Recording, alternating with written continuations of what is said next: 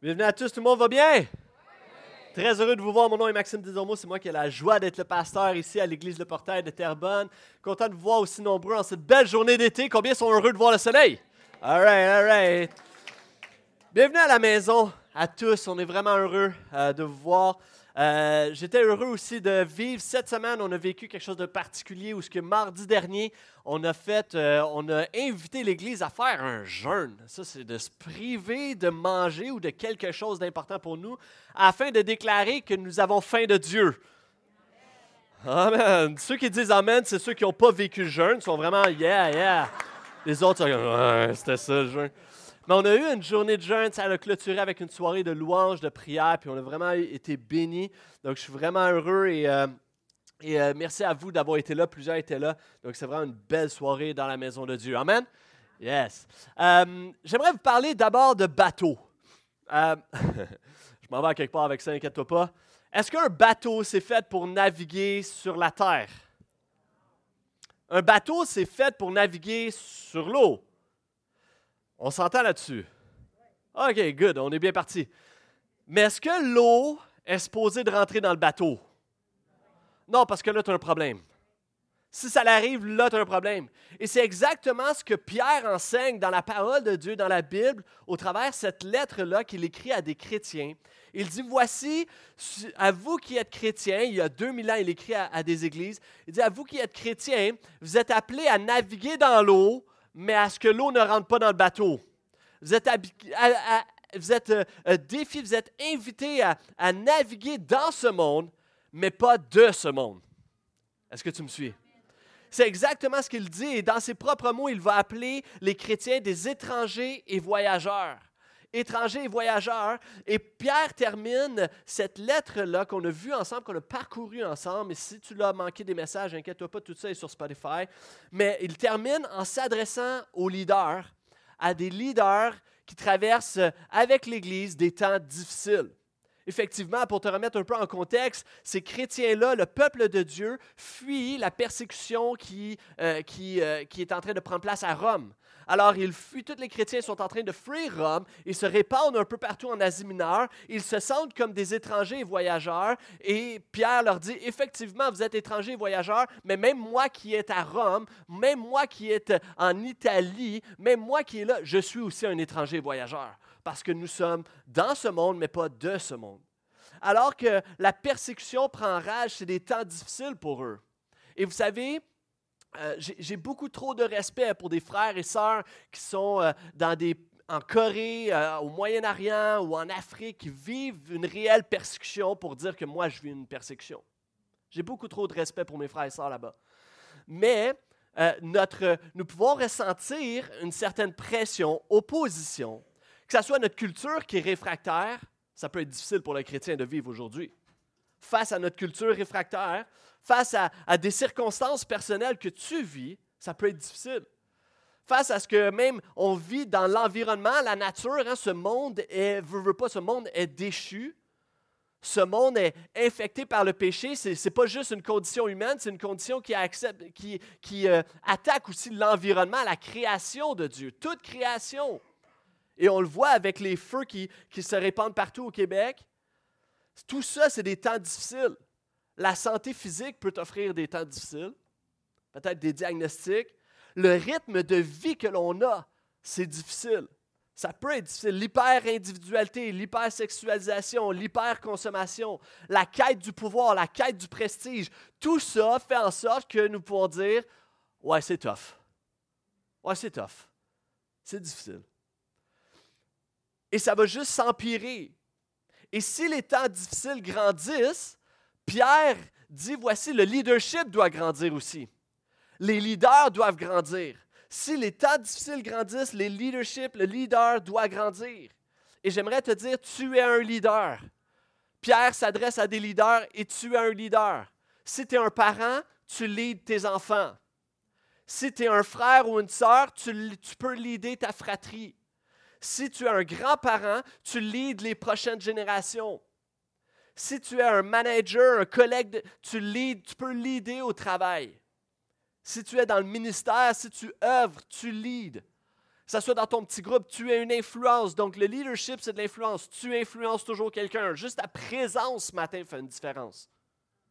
Le fait que tu sois ici influence, fait une différence. Alors, chaque personne qui est engagée et qui fait partie de, cette famille qui est le portail est en train de créer ce que j'appellerais une église différente. C'est le titre du, partage du message de ce matin. Une église différente. Parce que les églises locales, c'est ce que Pierre enseigne, sont des communautés différentes. Si tu as ta Bible, tu peux tourner en 1 Pierre chapitre 5. Sinon, les, les passages vont apparaître à l'écran, inquiète-toi pas. 1 Pierre, chapitre 5, c'est à la toute fin de ta Bible. Je t'invite aussi à prendre des notes. Des fois, je dis des choses qui, ont, qui font du sens, puis tu peux t'en rappeler pendant la semaine. Ça m'arrive. Saint-Esprit au travers de moi. All right. On y va. Verset 1. Pierre s'adresse Je ferai à présent quelques recommandations à ceux parmi vous qui sont responsables de l'Église. Je leur parle en tant que responsable comme eux et témoin des souffrances du Christ moi qui ai aussi part à la gloire qui va être révélée. Comme des bergers, prenez soin du troupeau de Dieu qui vous a été confié. Veillez sur lui, non par devoir, mais de plein gré, comme Dieu le désire. Faites-le, non comme si vous y étiez contraint, mais par dévouement. N'exercez pas un pouvoir autoritaire sur ceux qui ont été confiés à vos soins, mais soyez le modèle du troupeau. Alors, quand le chef des bergers paraîtra, vous recevrez la couronne de gloire qui ne perdra jamais sa beauté. Le premier point, pour une église différente, Pierre s'adresse à un leadership différent. Non pas un leadership qui, qui va changer, qui est différent dans ce sens-là, mais un leadership qui va diriger d'une manière différente. Alors que le leadership romain actuel, l'empire qui est là prédominant, c'est un, un leadership assouvissant, autoritaire, Pierre va parler d'un leadership serviteur, à l'image de Jésus, qui est le meilleur des leaders. Un leadership qui est dans une attitude, une disposition de service, un cœur de serviteur. Et Pierre va considérer donc premièrement l'importance d'avoir un responsable d'église. Hein. il dit, je m'adresse au responsable d'église, donc avoir un pasteur. Mais ce matin, je ne me prêche pas juste à moi-même ou à Pasteur Edley et Pasteur Jim. Ce n'est pas une prédication exclusive à nous trois. Est-ce que tu me suis? Parce que oui, il s'adresse au pasteur parce que c'est un privilège d'être un pasteur, mais c'est aussi parfois difficile. Parfois c'est difficile, c'est pas toujours facile. Mais il nous rappelle à tous qu'il y a le chef des bergers. Il y a le chef des leaders, Jésus-Christ. Mais je veux m'adresser aussi et je veux élargir un peu tout ça à ceux qui ont peut-être des aspirations pastorales, ceux qui aimeraient être pasteurs, et à ceux qui sont leaders. Et comme je l'ai dit, nous sommes tous d'une manière ou d'une autre leaders. Et il dit, voici l'attitude d'un leader, parce qu'il y a des bons leaders, il y a des mauvais leaders. Tu peux bien leader et tu peux leader d'une manière néfaste. Et la première caractéristique du bon leader, il dit, suis Jésus. De la même manière, il va répéter que Pierre, j'ai souffert, j'ai vu Christ souffrir, j'ai été témoin de Jésus-Christ qui a souffert et je suis prêt à souffrir, j'ai cette souffrance je, je, je suis les mêmes pas que Jésus. Et si tu veux être un bon leader, suis l'exemple de Jésus. Sois inspiré par Jésus. Aime Jésus. Lis les évangiles pour connaître plus sur Jésus. Parce que le leader par excellence a conduit ses disciples dans les temps les plus difficiles et a continué à l'aider. Et tu peux prendre euh, exemple sur lui pour continuer à l'aider même quand c'est difficile. Je suis Jésus, regarde à Jésus. Il est le centre, comme le soleil est le centre. As-tu remarqué que tout tourne autour de quelque chose? As-tu remarqué? Tout tourne autour du soleil. C'est toujours, tout a toujours rapport avec le soleil. Right? On tourne tous autour de lui. Mais dans nos vies, nous voulons dire, Jésus, tu es le soleil de ma vie. Et dire, toute tout ma vie, je veux que toute ma vie tourne autour de Jésus-Christ. Amen? La deuxième caractéristique qu'il mentionne, c'est que notre amour pour l'Église sera toujours proportionnel à l'amour que nous avons pour Christ. Rappelle-toi, Pierre est celui qu'on retrouve dans les évangiles au, chapitre 21 de l'évangile de Jean. on voit Pierre qui va renier trois fois. Hein? Vous vous rappelez de cette histoire-là? Jésus dit, OK, guys, voici, il va m'arriver des choses terribles. Pierre, qu'est-ce qu'il dit? Non, non, non, non, non, ça va bien aller, je vais te suivre jusqu'à la mort. Il dit, Pierre, tais-toi, tais-toi, dans les prochaines 24 heures, tu vas me renier trois fois. Jésus se fait emmener par la garde des soldats. Et qu'est-ce qui arrive à Pierre? Le monde spot Pierre, puis il dit Hey, me semble je te reconnais, toi, tu suivais Jésus, toi, me semble je te connais, toi. Puis non, non, non. Trois fois. Et à troisième reprise, il réalise que Jésus lui avait parlé de ça. Et Jésus va être crucifié, Jésus va ressusciter. OK, si tu ne savais pas l'histoire, je viens juste de te gâcher des bons punchs. Là. Mais Jésus meurt à la croix, ressuscite, apparaît à des centaines de personnes, des témoins oculaires. il va même prendre des moments un petit peu plus spécifiques avec quelques-uns d'entre eux, dont un moment très privilégié avec Pierre. Et Pierre, sur le bord de la mer de Galilée, sont en train de se faire un petit barbecue, il mange son fish and chips. Puis Pierre, euh, Jésus dit à Pierre, Pierre, M'aimes-tu? Puis qu'est-ce que Pierre va dire? Il dit oui. Et Jésus va lui dire, va lui dire, prends soin de mes brebis. Continue à manger. Pierre, m'aimes-tu? Oui. Qu'est-ce qu'il répond? Si tu m'aimes, prends soin de mes brebis. Pierre, m'aimes-tu? Oui. Si tu m'aimes, prends soin de mes brebis. Trois reprises.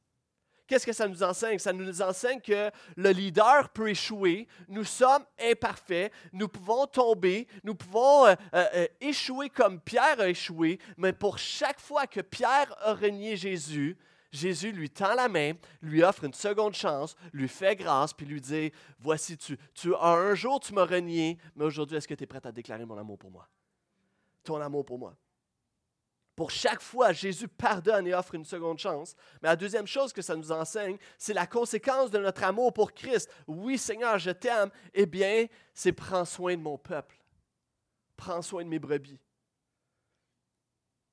Et alors que nous voyons que Jésus est le chef, Jésus est, waouh, la grâce, on voit cette image de grâce, d'amour, et alors qu'on regarde à Jésus et qu'on est ébloui devant sa splendeur, eh bien, plus nous aimons Christ, plus nous allons aimer son Église. C'est proportionnel. Et c'est pourquoi il va enchaîner en disant, voici maintenant, prends soin. Comme des bergers prennent soin d'un troupeau. Si tu es un leader, tu as des gens, tu influences des gens, voilés comme des brebis. Prends-en soin. Et moi, en tant que pasteur, mon engagement envers l'Église, c'est de prendre soin de notre Église du mieux que je peux, du mieux de mes capacités. Qu'est-ce que ça veut dire? Ça veut dire que je m'engage premièrement à prier pour vous. Et ça, je le fais littéralement. Je prie pour chacun de vos noms. Je prie pour vous. L'équipe pastorale prie pour vous. On est accessible. Ça ne veut pas dire qu'on est toujours disponible, mais on est accessible. Je m'engage à avoir un enseignement qui est rigoureux et qui va être selon les Écritures, le plus que possible, avec la plus grande rigueur je m'engage on s'engage à organiser des services, hein, organiser une église semaine après semaine. Et ça, c'est moi, mais chacun des leaders ici présents, c'est notre engagement envers l'église. Mais maintenant, comme une bergerie, c'est pas toujours facile. Dans une bergerie, des fois, il y en a toujours une brebis qui cherche le trouble un peu. Une brebis parfois qui s'égare. Une brebis qui aime ça aller se rouler dans la boîte. Right? Et ça, c'est exactement la réalité de l'Église. La réalité, c'est que parfois, il y a des gens qui peut-être s'éloignent de la foi. Et c'est mon rôle en tant que berger de dire ça va, qu'est-ce qui se passe? Est-ce que je peux, est-ce que je peux te soutenir? Est-ce que je peux Est-ce que tu as des questions? Est-ce qu'on peut discuter ensemble? C'est mon rôle. Si une brebis fait un péché grave, non repentant, c'est mon rôle d'aller la voir, puis avec grâce, sans jugement et avec amour, juste dire qu'est-ce qui se passe? Voici les Écritures, ce que ça enseigne. Est-ce que tu veux suivre Jésus? Est-ce que tu veux suivre la parole de Dieu? C'est mon rôle. Mais comment prendre soin du, troupeau si on ne, sait pas qui sont les brebis? Right? Ça serait difficile pour moi de prendre soin d'un troupeau si je ne connais pas mes brebis. Est-ce que vous me suivez? Et c'est pourquoi on parle souvent au portail du membership. Le membership, c'est simplement être membre, du, faire partie du corps de Christ. Le membership, c'est pas comme au Costco où que tu peux avoir ta petite carte puis venir consommer l'Église. C'est pas ça l'idée. L'idée, c'est justement, c'est de prendre, oui, un, formulaire à la sortie, des beaux formulaires. Tu prends un formulaire, tu le remplis. Et qu'est-ce que ça va faire? Ça va faire qu'on va te donner une petite carte? Non, non. Ça va faire qu'on va avoir une rencontre, on va jaser, on va apprendre à se connaître, euh, on, va, on va échanger ensemble, puis on va prier ensemble. Puis à partir de ce moment-là, moi, quand je prie pour mes, pour mes brebis, quand je prie pour les gens, bien, tu vas être là. Je vais prier pour toi. Je vais prendre soin de toi du mieux que je peux, comme un berger prend soin de ses brebis. Et être membre, ça donne des privilèges, oui. Les privilèges de prendre la communion avec le, corps de Christ, de, voter pour un comité d'administration, de les différentes cérémonies, tout ça. Il y a des privilèges, mais il y a aussi des, des responsabilités. À vous qui êtes brebis, savez-vous c'est quoi vos responsabilités? Non, hein, je vous les rappelle. Premièrement, d'être présent. C'est juste des P en plus, je pense que ça va bien. D'être présent. Hey, on ne prend pas les présences à l'église de Portail. Mais si ça fait 3-4 mois que je te vois pas, puis je prie pour toi, parce que littéralement, je prie pour toi, puis je fais Hey, me semble ça fait longtemps. On était d'une grande église, il y a deux réunions, ça se peut, je t'ai pas croisé. Mais ça se peut, je te lâche un coup de fil, puis je dis Hey, comment ça va? Ça fait un petit bout qu'on ne s'est pas croisé. Il se passe-tu quelque chose dans ta vie? Y a-tu quelque chose qui, qui se passe qu'on n'est pas au courant? On aimerait ça prier pour toi. Est-ce que vous me suivez? Ta responsabilité, c'est d'être présent à l'église. C'est de parler avec des gens. C'est de parler avec les, de prendre soin de l'Église, de prendre soin de tes relations avec l'Église. C'est parce que c'est ça une communauté vivante, ça prend soin des uns des autres. Alors, c'est de se parler. Hein? Tu n'es pas un pouce dans une glacière. Right? Si on dit que tu es un membre du corps de Christ, je ne veux pas que tu te ramasses juste comme un pouce mis à part dans une glacière. Non, non, non. On est appelé à se parler. Deuxième, troisième chose, troisième P, la responsabilité du membre, c'est de participer, d'avoir une participation active, que ce soit par l'implication, financement ou quoi que ce soit. Et on rappelle en passant, si tu nous visites, c'est quand même un message, euh, une portion particulière. Là, je m'adresse vraiment à ceux qui sont engagés envers l'Église de Portail. Mais, on le dit à chaque semaine, hein, on n'oblige personne, puis on ne regarde pas combien donne quiconque ici. L'idée est la suivante, par contre, c'est qu'ensemble, on croit au royaume, puis on croit en ce qu'on est en train de bâtir, puis on croit à la mission que Dieu nous a donnée en tant qu'Église. Alors, coûte que coûte, coûte que ça coûtera, je, me lance, j'y vais. On s'investit ensemble.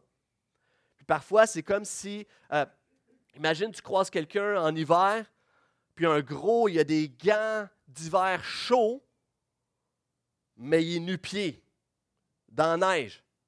Tu dirais, mais ça ne fait pas de sens. Tu as des beaux gros gants chauds, mais tu es nu-pied dans la neige la réalité, c'est que c'est souvent ça où que certaines personnes, tu as, des finances, tu as des moyens, mais le reste du corps de Christ, lui, il est nu-pied dans la neige. Puis il n'avance plus. C'est pourquoi on contribue ensemble pour l'avancement du royaume de Dieu. Et le dernier P, la prière. Tu es appelé à prier pour notre Église. Est-ce que je peux entendre un Amen? Alors, voici comment on prend soin des uns des autres. Voici comment moi je prends soin et comment l'Église prend soin des uns des autres en vous défiant, en vous enseignant, en vous encourageant, sans réprimande, sans culpabilité, sans jugement. Puis, Pierre va dire, pas pour son propre, gain. Ah, vous savez que je reviens sur les finances. Moi, je touche à rien des finances. Le comité d'administration, c'est pas moi.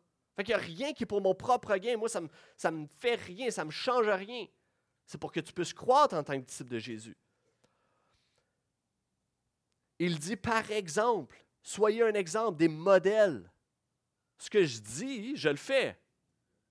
Right? D'une manière imparfaite comme vous. mais je le fais moi aussi. On n'est pas parfait, mais on aspire tous ensemble à ressembler à Jésus-Christ. Ça me fait penser à cet homme, puis c'est une histoire vraie, un homme qui a écrit un excellent livre sur le mariage. Un très bon livre. Puis un, un jeune étudiant qui va aller suivre son cours à l'université, le cours que donne cet homme-là qui a écrit un livre sur le mariage. Il va aller suivre son cours euh, à l'université parce qu'il l'enseignait aussi. Puis un coup qu'il est à l'université, de m'emmener, il réalise au travers les sessions, puis les semaines avancent, il réalise qu'une de ses compatriotes, euh, jeune femme, qui est un petit peu familière avec le professeur, avec celui qui a écrit le livre. Puis, euh, puis il trouve ça un petit peu particulier. Puis plus la session avance, plus il réalise que cette jeune fille-là est, est très familière avec le professeur. Alors, à un moment donné, il la connaît, puis il la croise, puis il dit Écoute, Tu le connais-tu, le prof? Tu le connaissais-tu? Elle dit Ah, ouais, je le connais. Ah oui, tu le connais. Genre, ah oui, je le connais. OK. Le jeune homme qui est pas très gêné, un peu euh, confiant, disons, va aller voir le prof et lui dit Écoute, euh, voici cette jeune fille-là, voici qu'est-ce qui se passe, puis tout ça. Puis il le confronte. Puis le prof va, réaliser, va réagir en lui disant Hey, c'est pas de tes affaires, ça. Automatiquement, quand quelqu'un dit c'est pas de tes affaires, c'est qu'il est fautif. right? si tu réponds c'est pas, de pas de tes affaires, c'est parce que tu es fautif. Et là, automatiquement, lui, je dis écoute, tu enseignes bien des belles choses, mais, mais je préfère apprendre de quelqu'un qui a un mariage solide plus que d'apprendre quelqu'un qui a écrit un solide livre sur le mariage. Je veux voir la vraie, la pratique. Je veux voir la pratique. Nous sommes appelés à être ces, modèles, ces témoignages, ces témoins, excusez, de l'Évangile. Il va dire par dévouement aussi. Hein? Leader, tu as appelé à garder ta passion pour Jésus. Garde ta passion. Un dévouement envers Christ. Il va élargir encore plus son public cible. Et voici verset 5, on poursuit. Vous de même, jeunes gens, soumettez-vous aux autorités, euh, excusez-moi, soumettez-vous aux responsables de l'Église, et vous tous, dans vos relations mutuelles, revêtez-vous d'humilité, car l'Écriture déclare Dieu s'oppose aux orgueilleux, mais il accorde sa grâce aux humbles. Tenez-vous donc humblement sous la main puissante de Dieu, pour qu'il vous élève au moment qu'il a fixé. Déchargez-vous sur lui de tous vos soucis, car il prend soin de vous les églises différentes ont des leaders différents, mais aussi des disciples de Jésus différents. Il va parler de, la soumission et je rappelle et je répète encore que la soumission, c'est simplement être sous la même mission, être dans la même mission et non pas en compétition les uns les autres. Non, nous avançons ensemble dans la même mission. Mais c'est quoi le plus grand défi de se soumettre? C'est quoi le plus grand défi de se soumettre? L'orgueil. C'est quoi le plus grand défi à l'opposé du leadership et de la responsabilité? L'orgueil. Réalise ça juste un instant. Le plus grand défi de la soumission, c'est l'orgueil. Et le plus grand défi d'être responsable ou être en leadership ou en autorité, l'orgueil. Ça part du cœur. L'orgueil, et l'orgueil s'oppose à Dieu. L'orgueil dit je me suffis. L'orgueil dit j'ai pas besoin de. ça nous dit que Dieu s'oppose aux orgueilleux.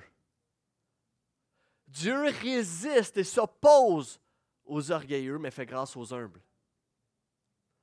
Ça ne dit pas que Dieu est juste neutre face aux orgueilleux. Ça ne dit pas que Dieu est indifférent face aux orgueilleux. Ça dit qu'il s'oppose aux orgueilleux, mais fait grâce aux humbles.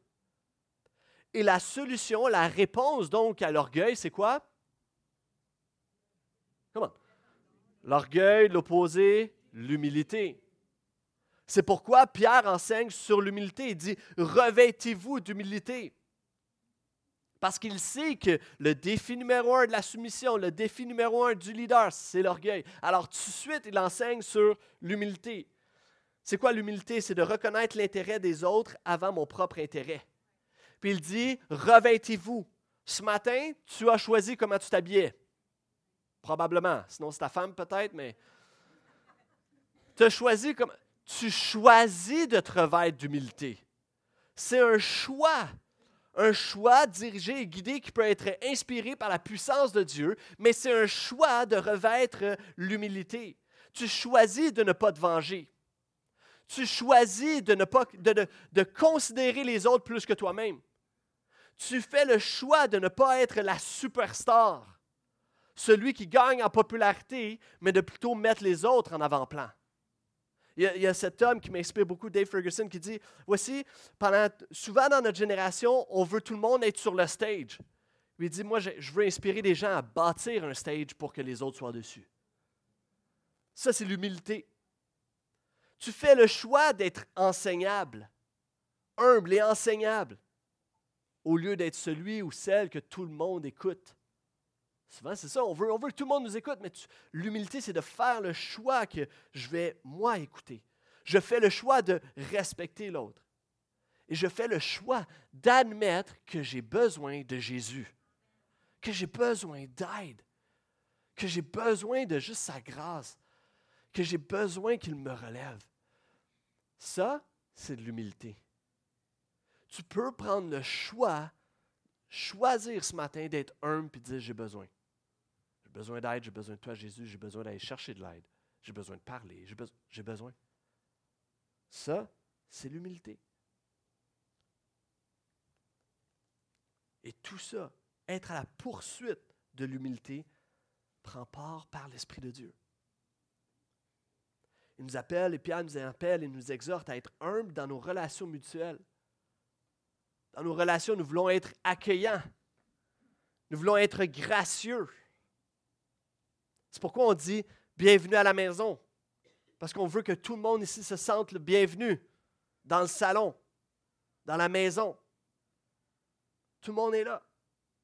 Peu importe ton look, peu importe tes croyances actuelles, bienvenue. Amen. Et ça, ce n'est pas juste ma mentalité, c'est la mentalité de chacun d'entre nous. Je vous l'enseigne du moins. Nous voulons être accueillants et gracieux parce qu'on comprend que Jésus n'a pas dit changez, puis après ça, venez vers moi. Non, Jésus a dit viens, viens vers moi, puis après ça, tu vas changer. Tu vas être transformé de gloire en gloire. Mais viens. On sait que Jésus ne s'est pas imposé. Jésus a dit, si tu veux me suivre, si tu veux me suivre. Jésus n'a pas condamné, Jésus a prêché la bonne nouvelle, une espérance, le royaume des cieux. Jésus n'est pas venu pour exclure, mais pour sauver le monde. Et cela dit, ça ne veut pas dire qu'on va diluer le message biblique. Non, ça veut juste dire qu'on ne va pas prêcher un comportement, mais on va plutôt prêcher une conversion, la conversion à Jésus-Christ. Parce qu'après ça, ton cœur change. Il continue, donc revêtez-vous d'humilité dans vos relations mutuelles. Il va dire, déchargez-vous. C'est comme lorsque tes enfants, peut-être tes enfants ont grandi, à ceux qui ont des, enfants là, dans la vingtaine, des plus vieux enfants. Là. Tu te, rappelles-tu quand ton enfant te disait Papa, peux-tu prendre ça pour moi? C'est trop lourd. Hein? Te rappelles-tu la dernière fois que tu as pris ton enfant pour l'amener dans son lit parce qu'il s'était endormi dans l'auto? Right? C'est des beaux souvenirs. On veut toujours qu'il soit autonome, mais en même temps, on a cette petite nostalgie de, se rappeler que ah, j'aimais ça quand, quand il me demandait de prendre quelque chose pour lui. J'étais son papa. Right? Vous savez, c'est exactement ce que Dieu nous dit. Déchargez-vous. C'est que Dieu, Jésus veut prendre la charge de tout ce qui, de tout ce qui te, tout ce qui met un poids sur tes épaules. Il veut prendre cette charge-là. Et souvent, ce n'est pas juste de, se décharger comme on envoie ça dans l'univers, c'est pas juste de se décharger dans le sens où ah, je prie pour ça. Puis souvent, quand on prie pour une requête, on sort de notre lieu de prière, puis après ça, on reprend la requête avec nous, par exemple, puis on la porte. Il est encore là, le poids lourd. L'idée, c'est se décharger, c'est que Jésus prend tout le poids, il prend la charge sur ses épaules. Ce qui est anxiogène, Dieu veut s'en charger. Ce que ça coûte, Dieu veut, s'en charger. Ce qui pèse sur tes épaules, Dieu veut s'en charger. Il prend la charge. Et Pierre va continuer d'offrir des conseils donc à l'Église dans ces temps difficiles. Verset 8, voici ce qu'il va dire. Ne vous laissez pas distraire, soyez vigilants. Votre adversaire, le diable, rôde autour de vous comme un lion rugissant qui cherche quelqu'un à dévorer. Résistez-lui en demeurant ferme, ferme dans votre foi, car vous savez que vos frères dispersés à travers le monde connaissent les mêmes souffrances. Il est en train de dire aux chrétiens, sois sur tes gardes. Le véritable ennemi n'est pas culturel ou politique. C'est pas Rome ou quoi que ce soit d'autre. Non, c'est une force spirituelle obscure. C'est le diable qui rôde comme un lion. Et les chrétiens de l'époque savaient très bien à quoi ressemblait un lion euh, qui rôdait parce qu'ils avaient tous cette image-là des amphithéâtres où ce que les chrétiens se faisaient dévorer par des lions. Alors, ils ont cette image-là puissante, puis ils savent que le diable rôde comme ça, non pas juste dans l'amphithéâtre, mais dans leur quotidien. Et le problème aujourd'hui, c'est que soit que le chrétien blâme le diable pour tout, ou soit que le chrétien ignore le diable. Ils font comme Ah, ça n'existe pas, ça. C'est l'un ou l'autre. souvent, c'est les deux extrêmes. Et nous sommes appelés à dire Non, non, non, il est là, il rôde et à donner une résistance différente. Résiste au diable, c'est ce que Pierre dit. As-tu remarqué qu'il n'a pas dit chasse le diable? As-tu remarqué qu'il n'a pas dit attaque le diable? Dis-lui quoi faire au diable? Non, il a juste dit résiste. Résiste. Euh, mon, fils a pris le choix cet été de commencer à jouer à la crosse. OK? Ils jouent à la crosse et ils ont huit ans et euh, il leur montre comment jouer défensivement. Parce que lorsque quelqu'un a la balle, il va tirer dans le but. C'est extrêmement difficile de défendre celui qui a la balle. Le seul moyen que tu peux défendre, c'est soit mettre ton bâton devant ou soit frapper sur ses avant-bras. C'est vraiment, spécial. Et, et l'autre moyen, c'est d'empêcher celui qui attaque d'avancer. Comment on fait ça? Comme ça. Et j'étais surpris parce qu'ils ont huit ans ils leur montrent déjà. Alors, si le but est derrière moi et l'attaquant arrive avec la balle, le seul moyen que tu as pour le défendre, c'est de mettre ton bâton comme ça. Tu te mets ferme sur tes jambes, tu te mets devant lui, tu accotes le bâton sur ses épaules. Boum! Il ne pourra pas avancer, il essaie de te déjouer, tu le gardes. Résiste. Si tu fais un mouvement, une motion, pénalité, tu es fautif. Si tu attaques, pénalité. La seule chose que tu peux faire, c'est de résister. Et l'ennemi, l'adversaire, va tout faire pour essayer d'aller sur le côté, et toi, tu dois résister et l'empêcher de tirer. Résiste. Dans ta foi, résiste. C'est la même image dans ta vie spirituelle, résiste. Il y a cette femme qui s'appelle Marie, Marie Durand dans le sud de la France, euh, au 18e siècle, elle s'est fait mettre en prison à l'âge de 19 ans parce qu'elle refusait d'abandonner sa foi réformée, une foi donc centrée sur l'Évangile, sur Christ. Et alors qu'elle est en prison à 19 ans, elle a écrit une lettre d'encouragement et des lettres d'encouragement à tous les chrétiens partout. Elle écrivait des lettres. Ces lettres-là se retrouvent dans des musées. Elle a passé 38 ans en prison à cause de sa foi. À de nombreuses reprises, on allait la voir pour lui dire Laisse tomber ça, renie ta foi, puis on te laisse sortir, on va te libérer. Et à chaque fois, elle refusait. Après 38 ans, elle a été libérée à cause des efforts de son frère, qui était un pasteur, puis qui, était aussi, qui avait la même foi qu'elle. Il a réussi à convaincre les gens pour qu'elle soit libérée. Par contre, trois ans plus tard, à son tour, son frère va être pendu à Montpellier. Et on regarde, on voit historiquement dans la, prison de Marie Durand, il y a cette inscription où elle a marqué avec des pierres le mot simple, résister. Résister. À toi, mon ami, résiste. Résiste au désespoir, résiste aux pensées noires, résiste au suicide, résiste à renier Christ, résiste. Résiste à un évangile dilué, juste pour faire plaisir un peu à tout le monde. Donc, tiens ferme dans tes convictions, tiens ferme dans la parole de Dieu. Résiste à un évangile universaliste où euh, tout le monde est beau, tout le monde est bon, tout le monde est sauvé. Alors que Jésus a dit, étroit est le chemin qui mène à la vie éternelle. Puis Jésus va dire, je suis le chemin, la vérité et la vie. Résiste à un évangile universaliste. Résiste à un évangile bonbon où ce que tu peux faire tout ce que tu veux parce que Dieu va te pardonner. Résiste à un évangile de consommation. Résiste à un évangile de, religion où ce que, oh, il faut juste que j'ai un bon comportement, il faut juste que j'aille à l'église un dimanche matin seulement, puis tout va bien aller. Résiste à la complaisance, résiste à être confortable, résiste à abandonner Jésus, abandonner la foi, abandonner l'Église. Résiste. Résiste à la tentation, résiste au péché, résiste au diable, résiste même dans la souffrance. Résiste. C'est ce que Pierre nous enseigne. Il continue, verset 10. Mais quand vous aurez souffert un peu de temps, Dieu, l'auteur de toute grâce, qui vous a appelé à connaître sa gloire éternelle dans l'union à Jésus-Christ, vous rétablira lui-même. Il vous affermira, il vous fortifiera et vous rendra inébranlable.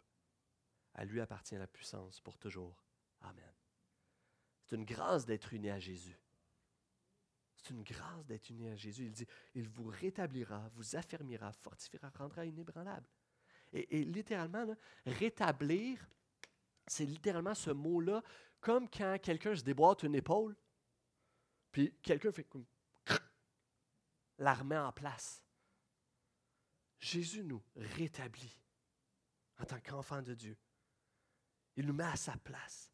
Il met son œuvre dans ta vie. Affermi, ferme, solide, fortifié, inébranlable. Et Pierre termine cette lettre-là. Après quelques semaines qu'on poursuit dans Pierre, voici comment il termine. Par Sylvain, ce frère fidèle, je vous ai écrit assez brièvement pour vous encourager et vous assurer que c'est bien à la véritable grâce de Dieu que vous êtes attachés. Recevez les salutations de l'Église qui est à Babylone. En passant, Babylone n'existe plus. Mais Pierre, lorsqu'il écrit Babylone, c'est un mot frappant pour tous les chrétiens. Babylone signifie la nation corrompue dans l'Ancien Testament. Et Pierre écrit à partir de Rome. Alors pour lui, c'est juste un, un clin d'œil pour dire que Rome, c'est la nouvelle Babylone, c'est la nation corrompue.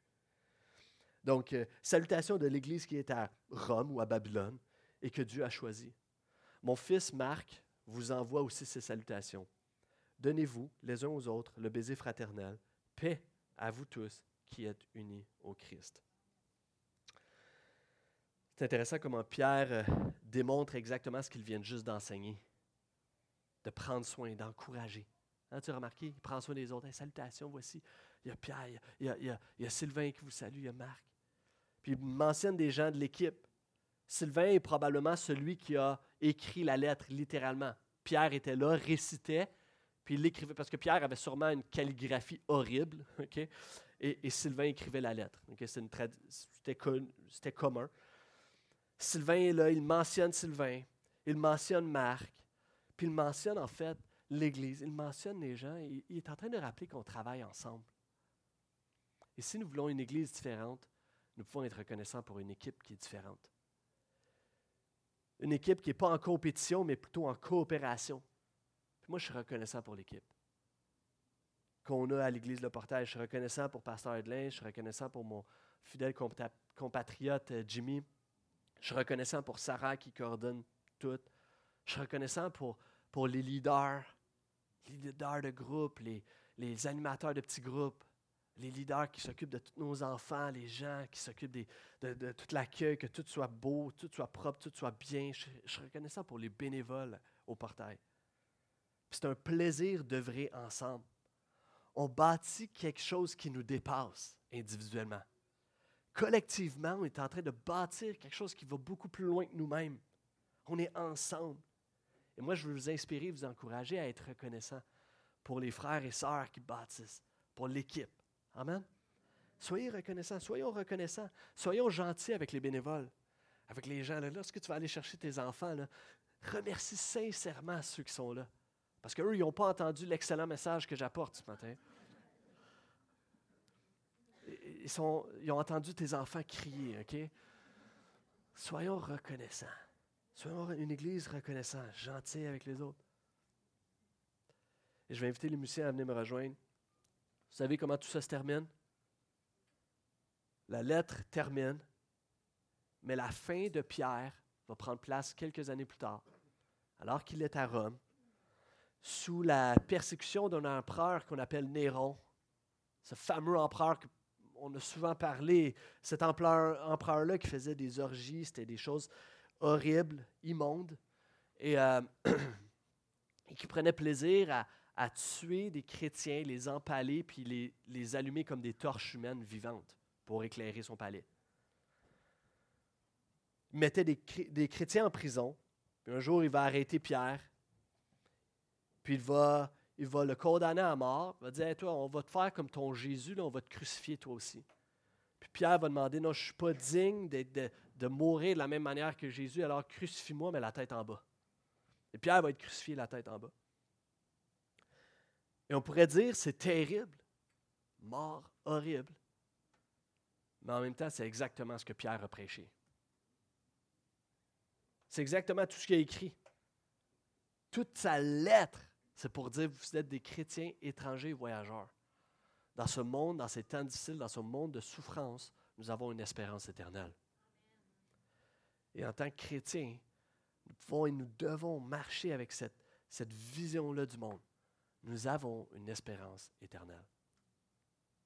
Ça me fait penser à cette dame, je termine avec cette dernière histoire, cette dame qui est à l'hôpital, puis elle, est sur son lit, elle s'apprête à mourir dans pas long. Il n'en reste pas gros à, vivre.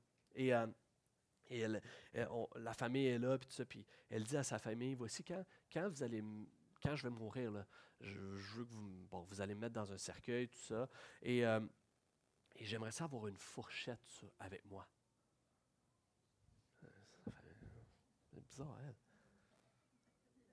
Puis là, la famille fait venir son pasteur un peu plus tard, puis le pasteur il arrive, puis elle dit la même chose. Elle dit Pasteur, il faut que vous me promettez une chose. Lors de la, cérémonie, lors, lorsque je vais être exposé, j'aimerais ça avoir une fourchette avec moi. Tout le monde trouve ça bizarre. Qu'est-ce qu'elle fait avec sa fourchette, elle? Le pasteur est curieux, il dit Oh, on va respecter votre souhait. il n'y a pas de problème, on va vous mettre avec une fourchette.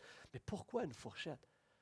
Puis elle explique J'ai ce doux souvenir quand j'étais enfant. Lorsqu'on mangeait le soir, on avait un bon repas. Puis à chaque fois qu'on avait terminé de manger, maman prenait les assiettes, débarrassait la table, puis elle nous disait, c'était le plus beau moment du souper.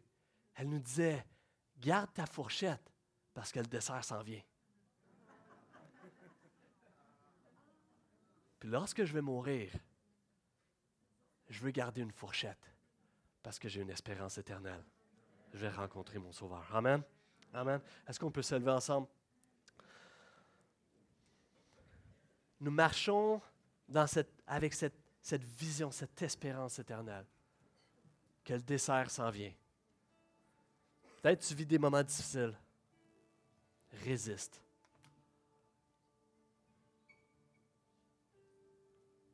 Peut-être que ce matin, ça, t'interpelle que tu es un leader. Tu es appelé à, te revêtre d'humilité. Tu es appelé à influencer ton entourage. Peut-être que ce matin, tu vis des choses difficiles. Tu es appelé à te décharger de tous vos soucis. Il prendra soin de vous. Je crois que la parole de Dieu, euh, ce matin, Pierre termine avec tellement de plein de petites pépites d'or. Je crois qu'on peut s'en approprier une, chacun d'entre nous, dans ta circonstance, dans ta vie, dans ce que tu vis actuellement. Tu peux en prendre une, puis en faire ta prière. Dès maintenant, tu peux juste dire, réciter ce passage-là pour ta propre vie, t'approprier la parole de Dieu. Oui, Seigneur, je veux me décharger. Oui, Seigneur, je veux, me revêtre d'humilité. Oui, Seigneur, je veux espérer en toi. Oui, Seigneur, je veux être fortifié, affermi par toi, Seigneur. Oui, Seigneur, je veux résister à l'adversaire.